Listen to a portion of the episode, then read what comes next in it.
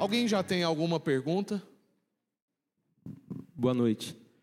É, a minha pergunta é que, ao, ao ouvir a história desse missionário inglês, o onde dele fluiu muito naturalmente e a prosperidade foi evidente, tudo deu certo. E quando se compara com onde do apóstolo Paulo, é, foi bem diferente. É, foi onde de Paulo foi acometido de apedrejamento, açoite, naufrágio e uma sorte de coisas difíceis. Então, o critério para identificar o onde não é somente a prosperidade, comparando esses dois casos, né, do missionário. A doença dele só foi agravando. Se você acha que ele já trabalhava muito manco, ele teve que parar numa cadeira de roda porque o problema dele não perdeu o filho, né? tratado, né? Foi só piorando. Ele continuou o trabalho dele de cadeira de roda. Sofreu lá mutilações. O primeiro filho morreu. Entendeu? Então a gente, é a gente é que romantiza isso. Romantiza. Só um dado: uma das noites chamaram ele para atender numa fazenda. Eles não sabiam se era uma perseguição para matá-lo, o que, que é. As enfermeiras ficou orando e ele saiu de cavalo cerca de 11 horas da noite. Chegou lá, fez massagem no cara até o cara voltar. A hora que o cara voltou, ele desmaiou. Eles arrastaram ele para a beira de uma fogueira. Ele voltou de madrugada, Chegou em casa, o pessoal feliz da vida achou que ele dormia, ele foi fazer projeto para o hospital. Falando um dado só. Aí são dezenas, dezenas. De pessoal chegar no hospital e falar assim: o senhor que matou o policial, nós vamos matar o senhor agora. Como, diante de todas essas adversidades, você identificar que está no onde? Com certeza, propósito, destino. As pessoas hoje têm expectativas, mas não têm senso de destino. Então as pessoas hoje não se submetem ao seu destino. Elas se submetem às suas expectativas e submetem a família inteira. Então expectativas são o quê? São talvez seja, quem sabe será, que bom que fosse. Não é um assim é. A nossa vida tem que se tornar um assim é. Então a primeira coisa que a gente faz hoje é não morrer pelo nosso propósito. Porque a gente acha que o nosso destino é sobreviver. Não, mas o nosso destino é dar a vida por um propósito. Então a primeira coisa que eu tenho que perder é o quê? Medo da morte. Porque enquanto houver medo, o amor não será aperfeiçoado. Enquanto houver medo, eu vou parar no meio do caminho. Porque a partir do momento que eu entendo que o lugar está ficando mais escuro, mais tenebroso, mais difícil, o para achar água vai ter que furar mais, o que, é que eu faço? Eu vou fazer o que o judeu fez. Vamos fazer o seguinte: vamos fazer um acampamento aqui na praia. Só que praia não era lugar de. Não era o destino deles. Né? Então nós estamos criando estruturas de autossatisfação fora do nosso quê? Destino. Então nós encontramos forma de sermos satisfeitos e a gente faz da nossa satisfação o destino. Meu destino agora é viver uma vida satisfeita, ajuntar o suficiente e garantir um futuro tranquilo. Só que com o tempo a gente vai descobrindo o quê? Que não param as tempestades, não param as enchentes, não param os tremores, e aí nós fizemos a casa onde? Então a bem-aventurança, de novo, a casa está associada ao quê? a capacidade construtiva? Ao modelo do edifício? A capacidade de levantar o prédio? Não, é. Os dois levantaram o prédio. Os dois tinham quarto, cozinha, banheiro e sala. Os dois prédios foram concluídos. Aliás, aquele que construiu o prédio fora do seu destino terminou mais rápido, gastou menos esforço e exigiu menos recursos. Então, do ponto de vista de custo-benefício, qual foi a casa de melhor custo-benefício? A feita na areia. Qual a diferença das duas? O padrão construtivo? Não, qual a diferença das duas? Endereço. Isso é tão interessante que é, destino, né? Jesus fala servir e dar a vida. O Fans teve inúmeras propostas para ficar em outros lugares. Ele, na verdade, arrumou briga para vir para Anápolis. Só oferecendo, ah, tem casa aqui, casa pastoral pronta, que tem órgão. Ele tocava órgão desde oito anos de idade, tocava piano. E ele escolheu Anápolis por quê? O centro do Brasil. Possibilidade de atingir mais pessoas, de mais pessoas ser abençoadas. Estaria num, num local que seria um meio onde pudesse fluir para mais pessoas possível. Mais alguém tem uma pergunta? Carla? Boa noite. É, a gente percebe que eles tinham esse senso de, de propósito e sabiam é, do endereço. E se a gente olha hoje na sociedade, há várias áreas que a gente pode atuar, né? E cada um às vezes se identifica mais com uma ou com outra. Como ter certeza do meu onde? Se eu estou cumprindo o meu propósito? Primeiro eu tenho que ter certeza do meu quem. Não, o quem eu tenho. Então pronto, eu não posso lidar comigo a partir de uma carência.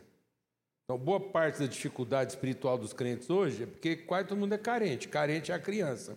Então, a primeira coisa que vai sinalizar minha maturidade é que eu deixo de agir para satisfazer o quê? Minhas carências. E começo a agir para comunicar o quê? Virtude. Quando isso acontece, não se preocupe. Quem te destinou te levará a esse lugar.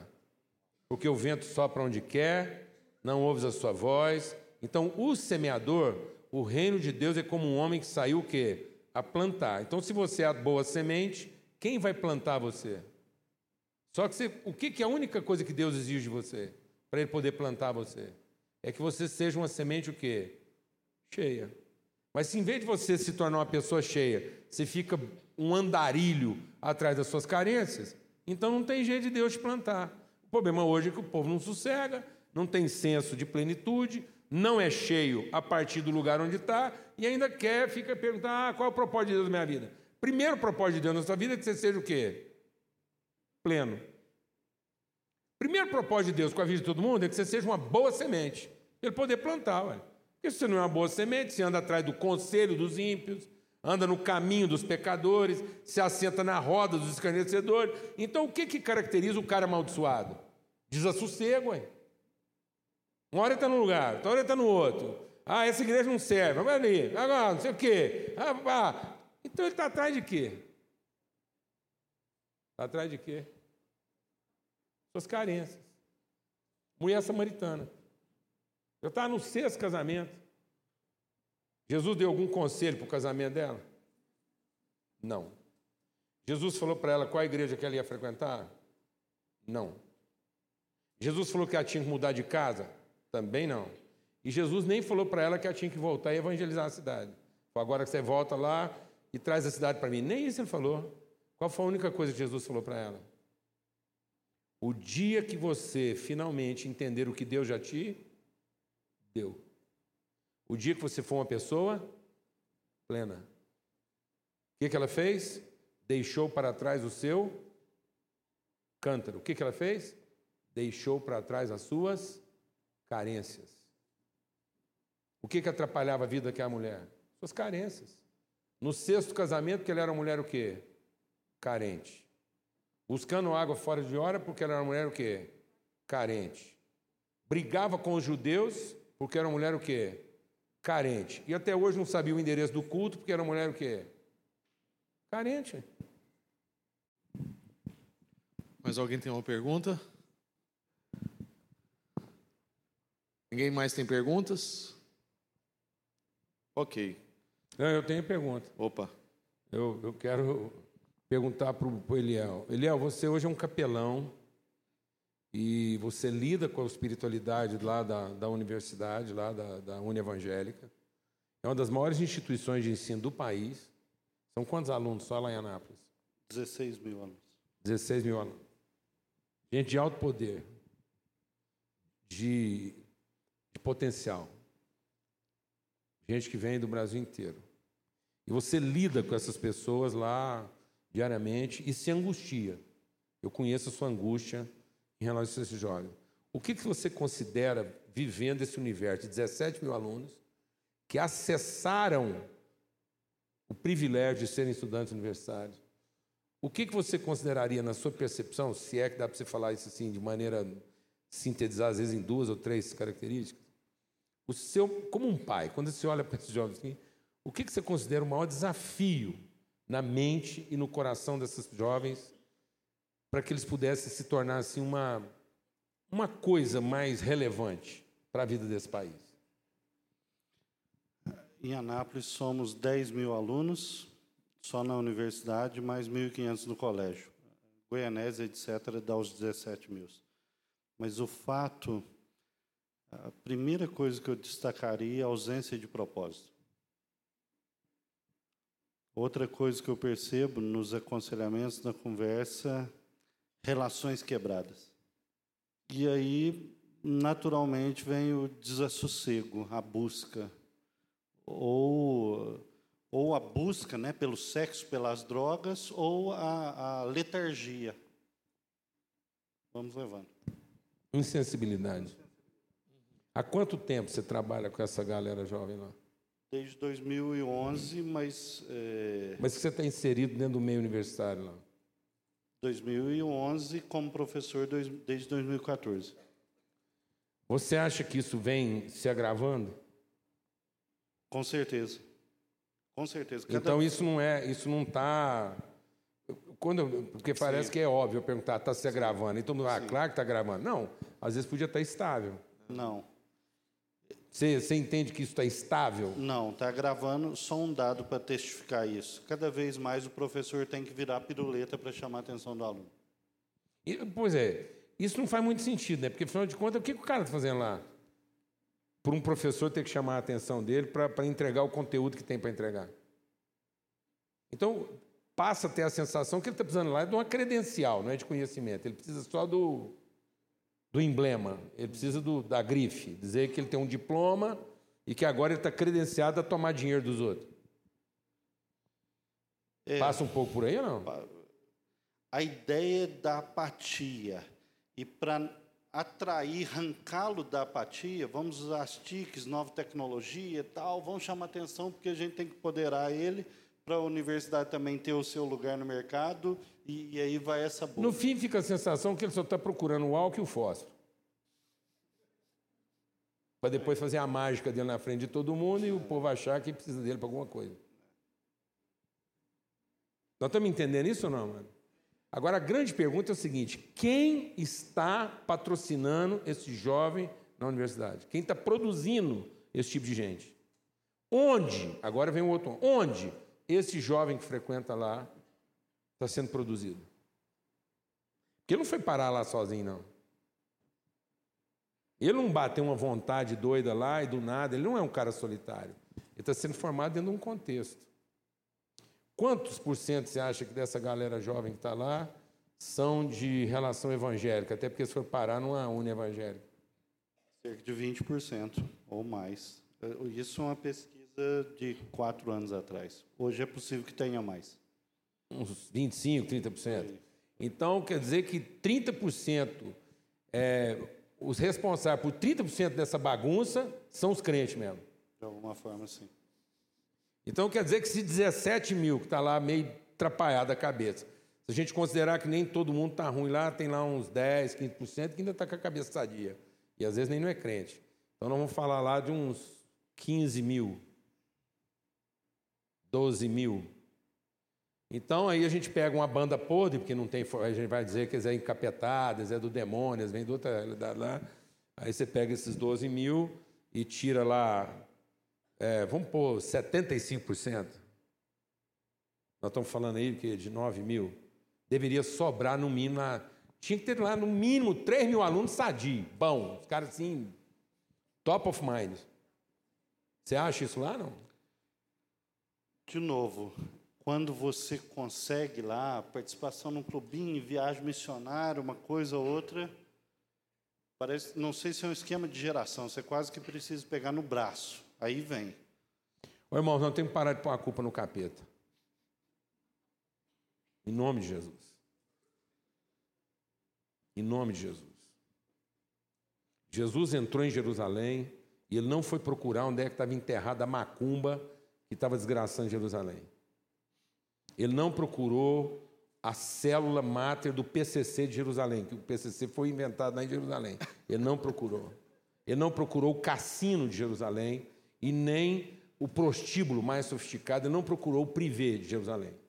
Onde é que fica o privê de Jerusalém? Igual tem de Goiânia aqui, não foi. Onde é que Jesus foi baixar o sarrafo e falou assim: aqui que está a cabeça da Cascavel? Onde é que foi, amado? Qual foi a única categoria social? Qual foi a única categoria social e religiosa que Jesus chamou de filhos do diabo? Em toda a história de Jesus, três anos de ministério, ele nunca chamou nem demônio de filho do diabo. Qual foi a única categoria que ele chamou de filho do diabo? Os muçulmanos? Os hindu? Foi, mãe? Não, foram os caras que liam o quê? Qual era o livro de cabeceira desses caras? Qual era o livro de cabeceira desses caras? Era o Alcorão? Não, amados, era o Pentateuco. Nós estamos falando para uma juventude aqui nesse país. Esse encontro aqui tem que ressignificar a sua fome. Não tem condição. Não tem condição. Sabe qual é uma das principais características negativas do ambiente universitário hoje? Que passa por essas coisas que o Eliel está falando aqui? Falta de proatividade. Não há, você pode percorrer a maioria das universidades brasileiras hoje. Não há protagonismo. Não há protagonismo, só há fisiologismo. Quando você acha que um cara é protagonista, ele não é protagonista. Ele é fisiológico. Ele tomou iniciativa esperta para satisfazer melhor a carência dele. Então nós estamos carregados de fisiologismo. Fisiologismo criativo. Fisiologismo criativo. Mas não há protagonismo. Porque quando Jesus olhou para Jerusalém, ele falou: essa cidade aqui tem dois problemas: os religiosos e a falta dos profetas, porque os religiosos mataram os profetas. Então, quando a massa religiosa cresce, o protagonismo desaparece. Então, um primeiro sinal de uma fome dessignificada é que os nossos filhos deixam de ser profetas. Eles deixam de ter fome de vontade e passam a ter fome de desejo satisfeito. Se tornam carentes, se aborrecem com pouca coisa, desanimam com qualquer dificuldade, se indispõem diante de qualquer diferença. Vira tudo menino, Primeiro sinal de dificuldade é um, dois, três, não brinco mais, me dá aí que a bola é minha. Alguém está entendendo o que eu estou falando aqui ou não?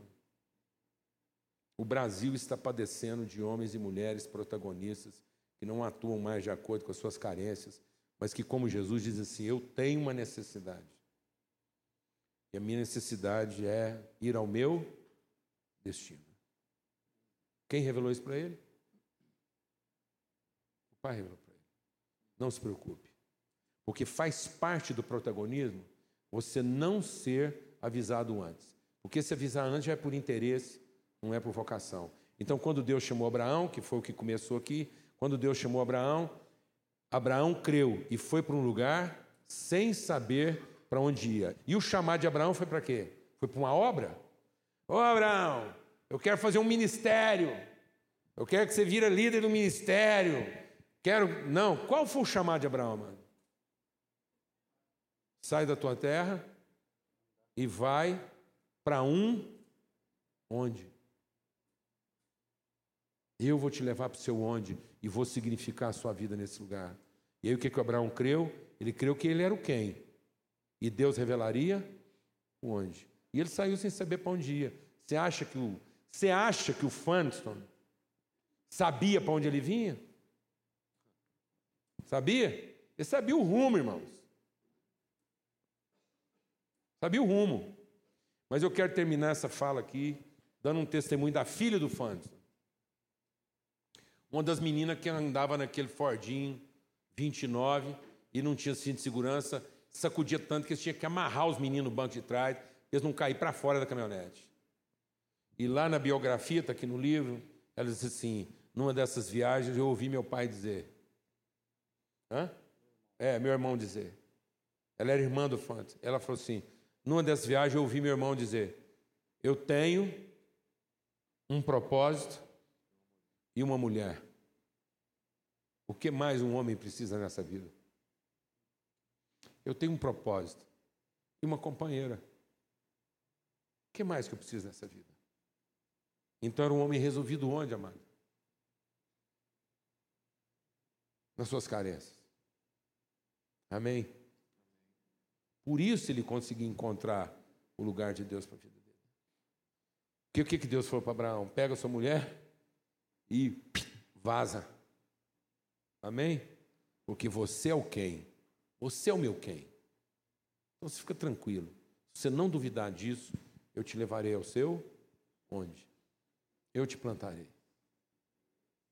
Eu vou regar. Eu vou te suprir.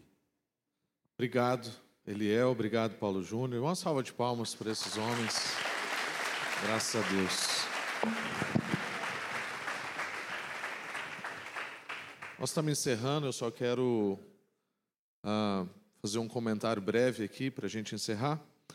Nós estamos numa série aqui nas quartas-feiras, que é a série das bem-aventuranças, e foi no meio dessa série que nós tivemos esse insight, né?